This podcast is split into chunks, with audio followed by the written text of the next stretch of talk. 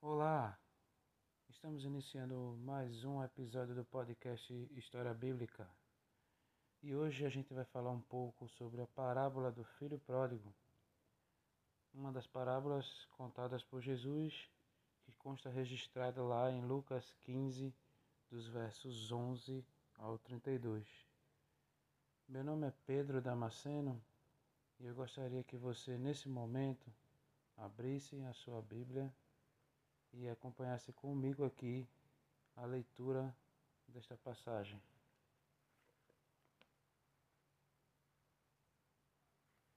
Verso 11 Continuou: Certo homem tinha dois filhos.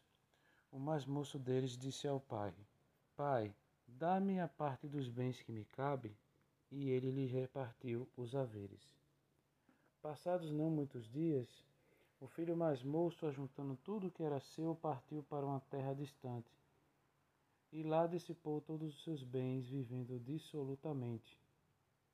Depois de ter consumido tudo, sobreveio àquele país uma grande fome, e ele começou a passar necessidade. Então ele foi e se agregou a um dos cidadãos daquela terra, e este o mandou para os seus campos a guardar porcos. Ali Desejava ele fartar-se das alfarrobas que os porcos comiam, mas ninguém lhe dava nada. Então, caído em si, disse: Quantos trabalhadores de meu pai têm pão com fartura e eu aqui morro de fome? Levantar-me-ei e irei ter com meu pai, e lhe direi: Pai, pequei contra o céu e diante de ti. Já não sou digno de ser chamado teu filho. Trata-me como um dos teus trabalhadores. E levantando-se foi para seu pai. Vinha ele ainda longe quando seu pai o avistou, e compadecido dele, correndo, o abraçou e beijou. E o filho lhe disse: Pai, pequei contra o céu e diante de ti, já não sou digno de ser chamado teu filho. O pai, porém, disse aos seus servos: Trazei depressa a melhor roupa, vestiu, ponde-lhe um anel no dedo e sandália nos pés. Trazei também e matai o novilho cevado comamos e regozijemo-nos, porque este meu filho estava morto e reviveu, estava perdido e foi achado. E começaram a regozijar-se. Ora, o filho mais velho estivera no campo, e quando voltava, ao aproximar-se da casa, ouviu a música e as danças. Chamou um dos criados e perguntou-lhe que era aquilo. E ele informou: Veio teu irmão e teu pai, mandou matar o novilho cevado porque o recuperou com saúde. Ele se indignou e não queria entrar. Saindo, porém, o pai procurava conciliá-lo. Mas ele respondeu a seu pai: Há tantos anos que te sirvo sem jamais transgredir uma ordem tua, e nunca me deste um cabrito sequer para alegrar-me com os meus amigos. Vindo, porém, esse teu filho que desperdiçou os teus bens com meretrizes, tu mandaste matar para ele o novilho cevado. Então lhe respondeu o pai: Meu filho, tu sempre estás comigo, tudo que é meu é teu. Entretanto, era preciso que nos regozijássemos e nos alegrássemos, porque esse teu filho estava morto e reviveu, estava perdido e foi achado. Esta parábola foi contada por Jesus a uma multidão e uma multidão que lhe seguia de seguidores e também no meio dos seguidores constavam os fariseus, que eram os grandes líderes, os grandes mestres religiosos da época. Para que a gente possa entender um pouco essa parábola e tudo que ela tem a nos ensinar, a gente precisa entender um pouco do contexto, do que acontecia naquela época, né? Para que Jesus, por que Jesus veio contar essa parábola? Qual a intenção? O que significa a parábola? É, quais os, os, os personagens? Os personagens significam o que? né? E para isso eu vou expor um pouco aqui do que acontecia naquela época. Primeiro, é, Jesus era cercado por publicanos e pecadores. Quem eram os publicanos? Os publicanos é, eram judeus cobradores de impostos. E o que isso significava?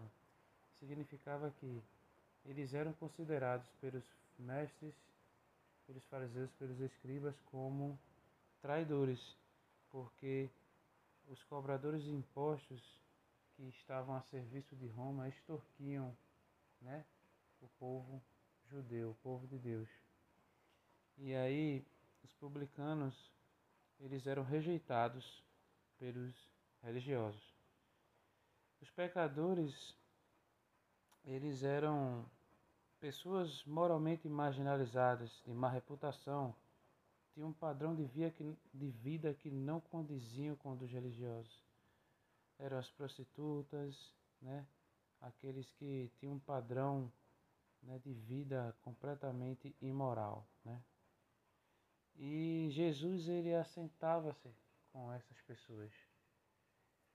É, os fariseus o julgavam por sentar com essas pessoas, por comer com essas pessoas, porque para eles era algo completamente impuro. Eles nem sequer ensinavam, chegavam a ensinar essas pessoas, porque eles acreditavam que se tivessem contato com cada uma dessas pessoas, eles ficariam impuros, se tornariam impuros. Né? E Jesus, naquela ocasião, ele foi apontado, os fariseus no meio do povo murmuravam. Você pode ver isso no início do capítulo 15, no verso 2, que diz: E murmuravam os fariseus e os escribas, dizendo: Este recebe pecadores e come com eles. Então eles murmuravam entre si, é, questionando por que, que Jesus come e bebe com os pecadores. Né? Então, essa era o contexto daquele momento, onde Jesus resolveu contar umas parábolas. Né? Ele começou a contar a parábola da ovelha perdida e seguiu contando a, palavra da, a parábola da dracma perdida e aí chegou na parábola do filho pródigo. Essas três parábolas são muito semelhantes e elas querem nos passar uma mensagem de sobre um incansável amor de Deus que procura o perdido. Todas elas mostram o quanto o Senhor ele se alegra por um pecador que se arrepende, o quanto ele nos ama e o quanto nós não merecemos e mesmo assim ele nos recebe com alegria quando nós nos arrependemos dos nossos pecados. E para que a gente venha entender o sentido central, que é o imensurável amor de Deus né, pelo perdido, a gente precisa entender que o segredo para interpretarmos uma parábola é nos atentarmos à sua mensagem principal, essa parábola é rica em detalhes, né? A gente já ouviu, já pode dizer que ouviu diversos sermões, diversos estudos bíblicos, onde foram apontados diversas perspectivas diferentes, como por exemplo, a gente pode entender essa parábola e pode aplicar a relacionamentos familiares, embora não seja o sentido principal da parábola. Os personagens que estão aqui na parábola, eles não foram postos, é, eles foram postos com um propósito. Cada personagem dessa parábola simbolizava alguns daqueles povos, né? Como por exemplo, o pai que está na parábola, ele representa Deus. O filho mais novo, ele representa os publicanos e os pecadores. E o filho mais velho, ele representa os escribas e, e os fariseus. Importante frisar que essa parábola é destinada aos escribas e fariseus. Jesus contou essa parábola porque ele queria desmascarar, né? queria mostrar para os escribas e os fariseus que o que eles estavam fazendo era simplesmente é, como é que eu posso dizer? Era simplesmente ignorar aqueles que o pai gostaria de ter ao seu lado. Pródigo. A palavra pródigo no original grego significa extravagância descuidada ou aquele que age de forma extravagante além dos limites. É importante frisar também que no original, no texto original, não existe esse título, o filho pródigo. Esse título foi adicionado depois, né? E ele quer dizer o filho que age de forma extravagante, que age com uma extravagância descuidada, além dos limites. E se a gente pegar o sentido original da parábola, que Jesus quis mostrar o grande amor de Deus para com o perdido, então muitos estudiosos eles creem que o verdadeiro título dessa parábola não era para ser o filho pródigo, devido à questão do tema principal da parábola. Porque pródigo também ele tem outro sentido na, no original. Ele também pode significar generoso ou abundante ao distribuir. Ou seja, muitos acreditam que o título dessa parábola deveria ser o Pai Pródigo, ou seja, o Pai generoso, ou o Pai abundante em distribuir. Mas isso são apenas é, estudos, né? Estudos e muitas vezes a gente também tem tem focado muito na questão do filho mais novo, né? Quando a gente lê essa parábola, a gente foca muito no filho mais novo, né? Aplicando aqueles que deixaram a casa do pai, né? Mas Jesus, ele enfatiza, se você perceber, muito mais o filho mais velho, fazendo com que essa parábola aponte especialmente para os religiosos. E aí nós vamos explicar um pouco cada detalhe dessa parábola para que a gente possa entender e aplicar em nossas vidas. O meu desejo é que cada um que está escutando este episódio que possa ser edificado, que possa aprender, que possa crescer em conhecimento e graça. E eu queria antes de a gente começar a expor, visto que a gente já expôs o contexto, eu gosto de falar um pouco sobre a parábola em si. É, eu queria fazer uma oração aqui rápida para que o Senhor possa falar com cada um de nós. Senhor Deus, muito obrigado. Muito obrigado, Pai, por mais esta oportunidade, Deus, de estar falando da tua palavra. É, Senhor, que o Senhor possa abrir nosso coração para a tua palavra e aplicá-la corretamente nas nossas vidas e em nossos corações trazendo para nós esperança e vida em Jesus Cristo. Perdoa os nossos pecados, nossos pecados por atos, pensamentos e palavras. Nós te agradecemos desde já. Amém. E aí vamos começar. E aí, em toda aquela aquele contexto, Jesus começa a contar a história de um filho, de um homem que tem dois filhos né?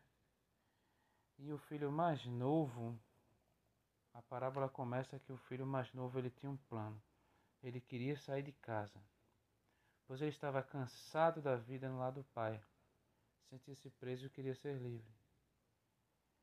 É importante a gente pontuar aqui que esse filho ele solicitou a parte dos bens que cabia a ele.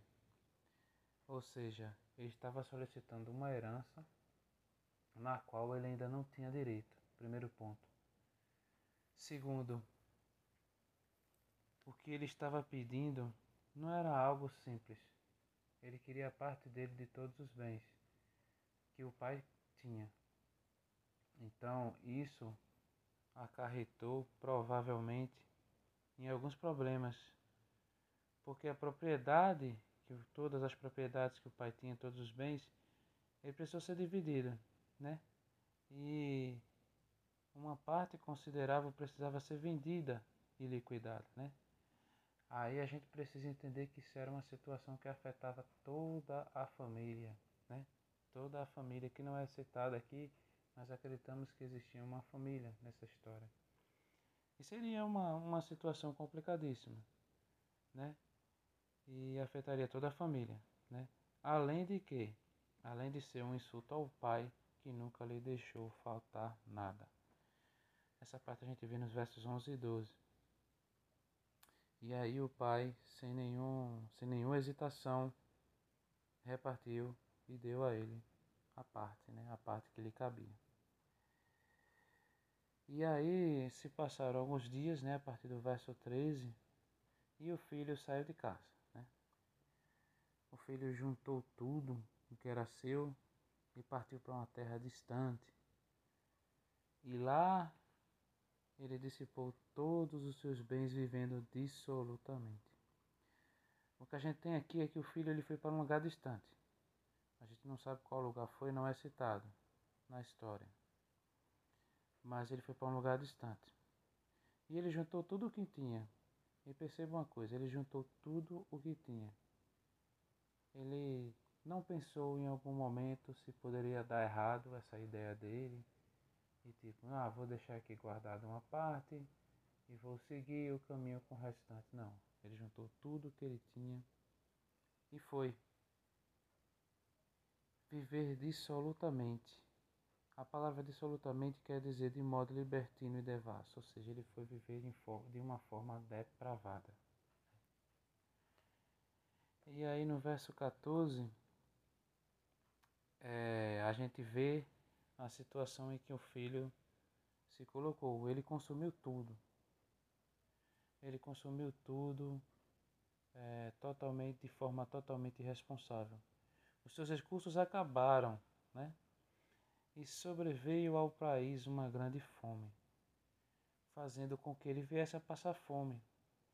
E o grande detalhe, para a gente voltar, ele estava numa terra estrangeira, ele não tinha mais amigos porque ele estava numa terra estrangeira, estava longe da família. Ele não tinha mais status porque ele tinha tomado posse da sua herança, então já não fazia mais parte da família e estava só, estava completamente só. No versículo 15, a partir do 15, mostra a humilhação do filho. Ele, desesperado por não ter ninguém, não todos, todos os seus recursos serem gastos, aí mostra a humilhação a qual ele foi submetido para sobreviver, diz no verso 15, que ele se agregou a um cidadão daquela terra e mandou para e ele mandou para os seus campos para guardar porcos. E aí a gente vê aqui um pouco da humilhação. Por quê? Primeira coisa, é, para os judeus os porcos eram considerados animais imundos pela lei. Então se você tocasse num porco, você estaria imundo. Se você tivesse contato com um porco, você estaria imundo. Então, é, ele foi é, humilhado segundo é, a lei da época, ele foi humilhado e nesse momento ele estava imundo. A segunda coisa é que os rabinos eles consideravam amaldiçoadas as pessoas que cuidavam de porcos. Ou seja, ele virou um cuidador de porcos e os religiosos acreditavam que ele agora estava amaldiçoado. E você pode perceber o seguinte: com isso, além de perder seus recursos, ele perdeu a sua religião, porque agora já era impuro, e ele perdeu a sua identidade, porque não era mais parte da família. E a partir do 16, a gente vê, a gente tem ideia aqui do quanto era a fome, do quanto quanta fome ele sentiu, né? Ele sentiu tanta fome que desejou comer as lavagens que eram dadas aos porcos. Na minha tradução diz: e ali desejava ele fartar-se das alfarrobas que os porcos comiam. E uma coisa que é interessante a gente notar aqui nessa passagem é que no versículo 16 é que ele não chegou a comer a lavagem dos porcos. Ele sentiu uma fome imensa a ponto de desejar a comer. Mas ninguém lhe dava nada. É assim que tem no versículo 16. E aí naquele momento de muita fome, desespero, é, a partir do verso 17, ele cai em si. Ele cai em si e ele se arrepende. Caiu em si significa recobrou o senso ou voltou a si mesmo. Provavelmente ele sentiu saudade de casa. Percebeu então que até os empregados do seu pai tinham que comer enquanto ele morria de fome. E aí, no verso 18, ele resolve ter uma atitude, que é uma coisa que a gente tem que pensar também, que arrependimento ele vem seguido de atitude. Não adianta a gente se arrepender de algo, mas a gente não agir, a gente não mudar a nossa forma de pensar, não mudar o jeito em que andávamos, não transformar a nossa mente. Ao perceber seu erro, sua atitude insensata, ele entendeu que havia pecado contra Deus e contra o Pai. A gente vê no 18 que ele diz: Levantar-me-ei, irei ter com meu Pai, e lhe direi: Pai, pequei, pequei contra o céu e diante de ti. Ou seja, ele percebeu que pecou contra Deus e contra o Pai. Muitas vezes a gente também, uma aplicação diária, uma aplicação para os nossos dias, é que a gente, quando erra, a gente sempre arruma uma desculpa, sempre quer colocar uma desculpa em alguém ou em alguma ocasião, em alguma circunstância. Mas quando nós pecamos, nós pecamos diretamente contra Deus. E aquele que era considerado o homem segundo o coração de Deus, que foi Davi, ele orava e ele tinha essa essa consciência que ele pecava contra Deus. Então assim também nós temos que ter essa compreensão que quando nós pecamos, nós ficamos cada vez mais distantes de Deus.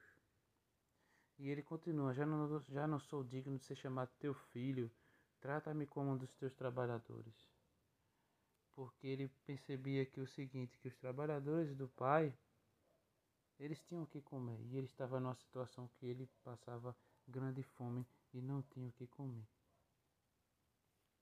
A partir do verso 20, ele resolve ir, ele resolve voltar para seu pai. E aqui relata que ainda longe, quando seu pai avistou e compadecido dele, correu, abraçou e o beijou. E a gente vê aqui o que? Que o pai avistou o filho que estava retornando. O que é que isso significa? Significa que ele sempre estava olhando o caminho, pois ele sabia que seu filho retornaria.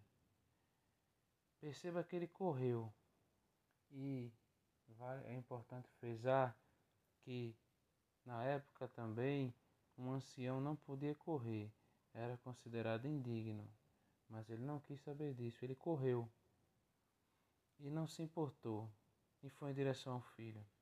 E sua reação não foi jogar na cara dele o que ele havia feito, não foi dar uma bronca nele, não foi humilhá-lo, não foi bater nele.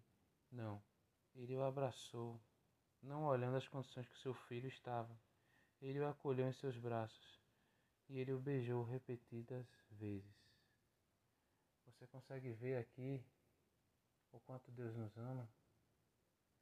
Você consegue ver aqui que não importa o estado em que nós estejamos, o nosso Deus, Ele nos recebe com alegria quando a gente se arrepende.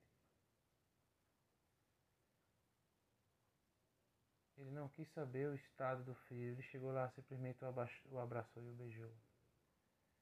E a gente precisa também ver aqui perceber que o nosso Deus ele é soberano também. Ele sabia que o filho ia voltar. Ele estava lá, olhando, esperando o filho voltar. E quando ele avistou, ele foi lá e o recebeu dessa forma. E a história continua no 22, não, no 21, onde o filho começa a ensaiar aquilo que ele disse que ia falar. Ele diz: Pai, pequei contra o céu e diante de ti, já não sou digno de ser chamado teu filho. Perceba outra coisa. Ele não falou o que ele disse que ia falar, ele foi interrompido. Ele não falou que Pai, deixa-me ser um dos teus trabalhadores. Né? O pai não deixou ele falar. O pai o interrompeu e disse: Trazei de peça a melhor roupa, vestiu, pondo-lhe um anel no dedo e sandália nos pés. Ele faz o discurso que havia ensaiado. Ele reconheceu seu pecado, sua miséria. Reconheceu que não era digno de ser chamado de seu filho. Ele não conseguiu dizer, faz de mim dos seus empregados, porque o pai não deixou que ele dissesse essas palavras. O pai só estava alegre, o pai só queria é, comemorar porque o seu filho estava de volta. Né? E ele deu a ele a importância que ele não merecia. E a gente percebe aqui que ele providencia a ele roupa, ele pede para que coloque um anel no dedo e sandália nos pés. E o que isso significa? Significa que quando ele providencia uma roupa para ele, é, simboliza honra. Quando ele coloca um anel no seu dedo, simboliza autoridade, ou seja, ele está honrando o filho, ele dá de volta a autoridade de ser o seu filho. E as sandálias significava que ele não era mais um escravo, ele não era um escravo, não havia essa possibilidade dele ser um de seus trabalhadores, né? Porque os trabalhadores da época, os escravos não tinham sandálias. Então quem tinha sandália era era um sinal de autoridade, que era da família. Então o pai, ele ele trouxe o filho de volta para a família. E continua no 23: Trazei também matai o novilho cevado, comamos e regozijemos. É, o novilho cevado era aquele animal que era separado para um é, momento especial. Sempre que alguém cevava um novilho, ele guardava para um momento que seria um momento muito importante na vida dele. Então, Enquanto o filho vivia dissolutamente, o pai servava o novilho. Preste atenção no que isso quer dizer. Enquanto o filho vivia pecando de forma dissoluta, vivia, vivia vivendo deprava, de forma depravada, o pai servava o novilho. O pai separava a roupa, o pai separava o anel, as sandálias que estavam preparados para o momento do retorno. Pense, pense comigo. Pense comigo quão Deus é amoroso, o quanto Ele nos ama.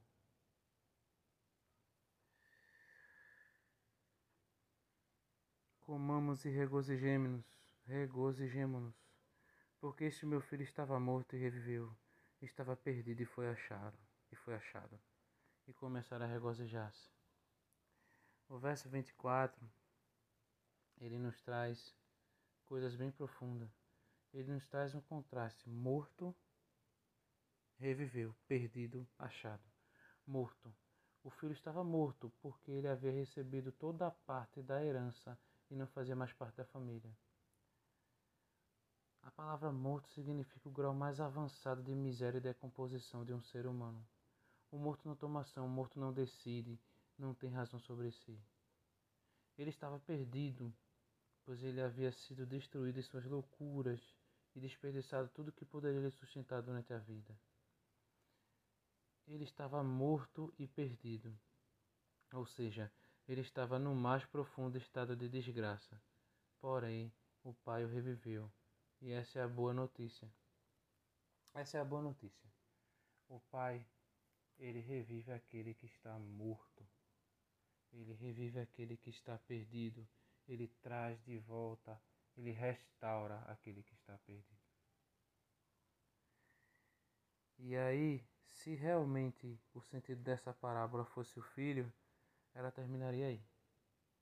E todos viveriam felizes para sempre. Né? Mas não, ela continua. E ela agora nos apresenta o filho mais velho. Aquele filho que sempre esteve ali, sempre fazia o que o pai pedia sempre esteve ao lado do Pai em todo o tempo, né? E essa figura desse filho, como a gente falou pouco antes, ela significava, ela representava os fariseus e os escribas. Porque a gente vai ver, lendo aqui, do verso, dos versos 25 ao 28. Ora, o filho mais velho estivera no campo e quando voltava a aproximar-se da casa, ouviu a música e as danças. Chamou um dos criados e perguntou-lhes o que era aquilo. Ele informou: Veio teu irmão e teu pai mandou matar o novilho cevado porque o recuperou com saúde. Ele se indignou e não queria entrar, saindo, porém, o pai procurava conciliá-lo. Pense comigo. Ele nunca se afastou do pai, o filho mais velho. Mas pense também que o filho mais velho ele nunca esteve próximo a ele. Por quê?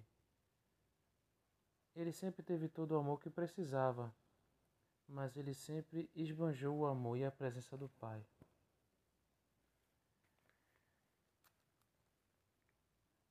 Ele tinha direito a dois terços de toda a herança, por ser o primogênito. Mas ele estava preocupado com o novilho. A gente pode ver isso no verso seguinte, no 29. Ele respondeu a seu pai: Há tantos anos te sirvo, sem jamais transgredir uma ordem tua, e nunca me deste um cabrito sequer para alegar-me com meus amigos. Ele era o filho primogênito, mas agia como empregado, porque ele só estava interessado naquilo que ele podia receber do pai no sentido material. Estive trabalhando como escravo para ti, ele disse, no sentido original da palavra, no sentido original aqui, ele quis dizer isso, estive trabalhando como escravo. E ele diz: Nunca desobedeci tuas ordens, sem compreender que de um filho o que se espera é obediência. Ele só se preocupava com as posses do pai. Ele não amava o pai, apenas os seus bens. Ele não se preocupou com a dor do pai com a partida do filho, e nem com seu irmão, porque, como mais velho, ele poderia muito bem ter ido buscá-lo. Ele era um estranho dentro de casa. Agora perceba aqui comigo.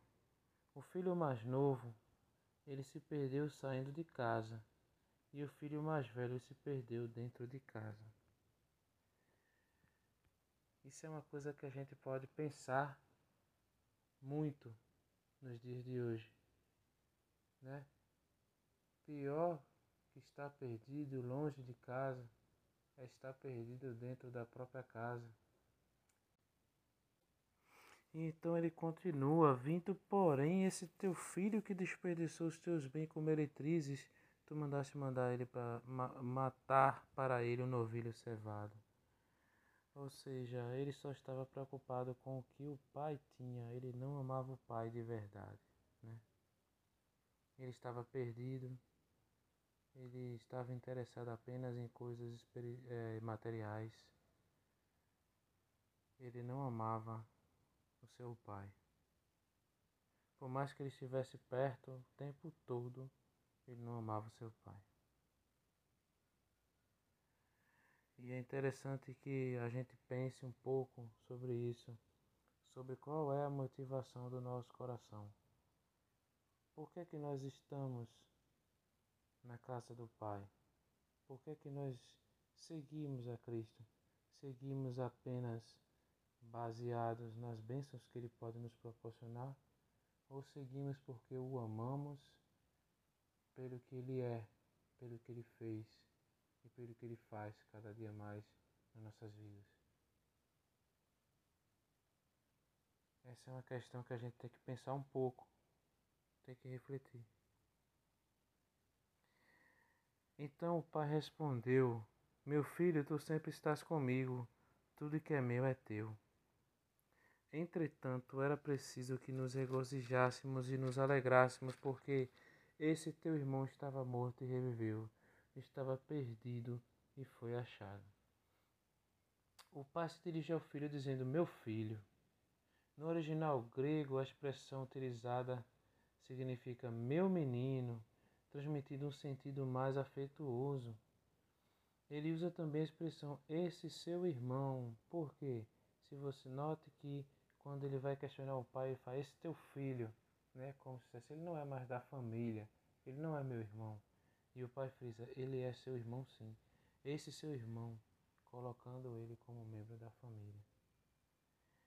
Ele estava morto e viveu, estava perdido e foi achado. A gente pode tirar várias lições daqui, né? A gente pode tirar a primeira lição que a gente tira é o extraordinário amor de Deus, né? A gente pode entender aqui que o Pai busca, traz de volta e se alegra na conversão do pecador operada pelo Espírito. Diante disso, a gente pode se perguntar quem somos nós, quão perdidos estávamos, e será que merecíamos o cuidado tão especial da parte de Deus? Você acha que você merecia um cuidado tão especial da parte de Deus? Mas Ele mesmo assim o fez. E glória a Deus por isso. E a única coisa que a gente pode dizer é que Ele nos ama. Que a festa quando o pecador se arrepende. E o principal, que isso tudo não é sobre nós, é inteiramente sobre Ele. Nós, por vontade própria, nunca poderíamos ir à casa do Pai se não houvesse um caminho que nos levasse até lá. E quem é esse caminho? Jesus é o caminho, a verdade e a vida. Ninguém vai ao Pai senão por Ele. Outra coisa que a gente pode pensar é que a gente é convidado a refletir sobre qual tem sido a nossa posição para com os perdidos. Diante dos perdidos, a gente pode odiar, a gente pode tratar com indiferença, a gente pode recebê-lo quando vieram até nós ou até buscá-los. Qual tem sido a nossa atitude? Estamos mais parecidos com Jesus ou com os fariseus e doutores da lei? É uma coisa para a gente pensar, a gente refletir. Outra lição que a gente pode tirar é em nosso relacionamento com o pai. Nós somos como o filho mais novo ou como o filho mais velho.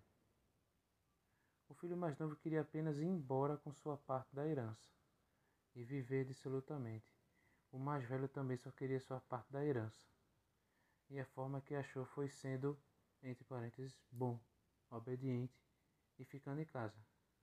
Percebe que os dois são ruins? O filho mais novo se afastou por ser muito mal, e o filho mais velho por ser muito bom. Então, pense comigo, como é que você tem sido? Como é que nós temos sido em nosso relacionamento com o Pai? Será que a gente só está interessado nas bênçãos de Deus? Será que a gente não está nem aí para Deus, está só virou as costas para nosso Deus e está vivendo de forma absoluta? Não adianta você estar na casa de Deus pelos interesses errados. Não adianta você estar na igreja ou dizer que professa a fé em Cristo sem o amar. E por último é um alerta. É um alerta que essa passagem ela nos traz. Essa parábola ela nos mostra o que ocorre com os dois filhos no final, não é isso? E o interessante é que a parábola termina com o filho mais novo dentro de casa, participando da festa que o pai promoveu. E também termina sem mostrar se o filho mais velho retornou à casa do pai para alegrar-se com a volta do irmão. Sabemos que o filho mais velho representa os escribas e fariseus que crucificaram Jesus. O filho mais novo terminou a história dentro de casa e o mais velho fora de casa. Os religiosos se achavam muito bons, a ponto de entenderem que alguém como eles não podia ser privado do paraíso. Hoje, muitos de nós nos comportamos como eles. Não faltamos cultos, somos obedientes, oramos, jejuamos e tudo mais. Mas tudo isso pensando em interesses, nas bênçãos do Senhor e achamos que as nossas boas obras nos fazem melhores do que os outros e que somos capazes de, de nos salvarmos, que as nossas obras são capazes de nos salvar.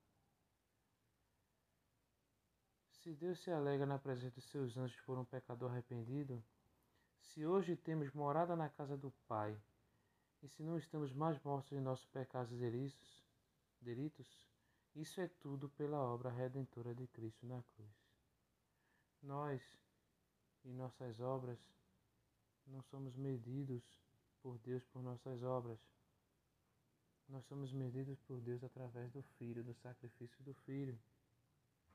Então, a reflexão que fica para nós com toda essa parábola é se nós nos comportamos mais como o filho novo, o filho mais velho, o filho mais novo, ou como o filho mais velho? Será que somos cristãos como o filho mais velho, que estamos, que nos achamos melhores do que os outros, que achamos por fazer parte de um corpo, de uma congregação, nós somos melhores que vamos para o céu e que o nosso irmão não vai e a gente não prega para o nosso irmão. Será que nós somos assim? Ou será que a gente é como o filho mais novo, que viveu dissolutamente e chegou a um certo ponto da nossa vida que a gente se arrependeu de todos os nossos pecados?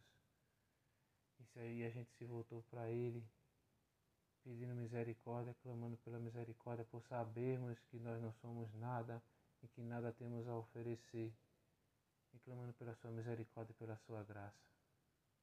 E a partir daí vivermos em misericórdia e graça vivermos nas bênçãos sabendo que não somos merecedores dela, vivermos tentando cada vez mais dar o nosso melhor, sabendo também que nós não somos melhores que ninguém.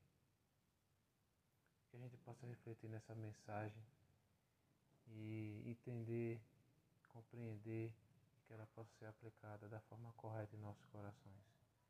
Que Deus possa nos abençoar. Amém.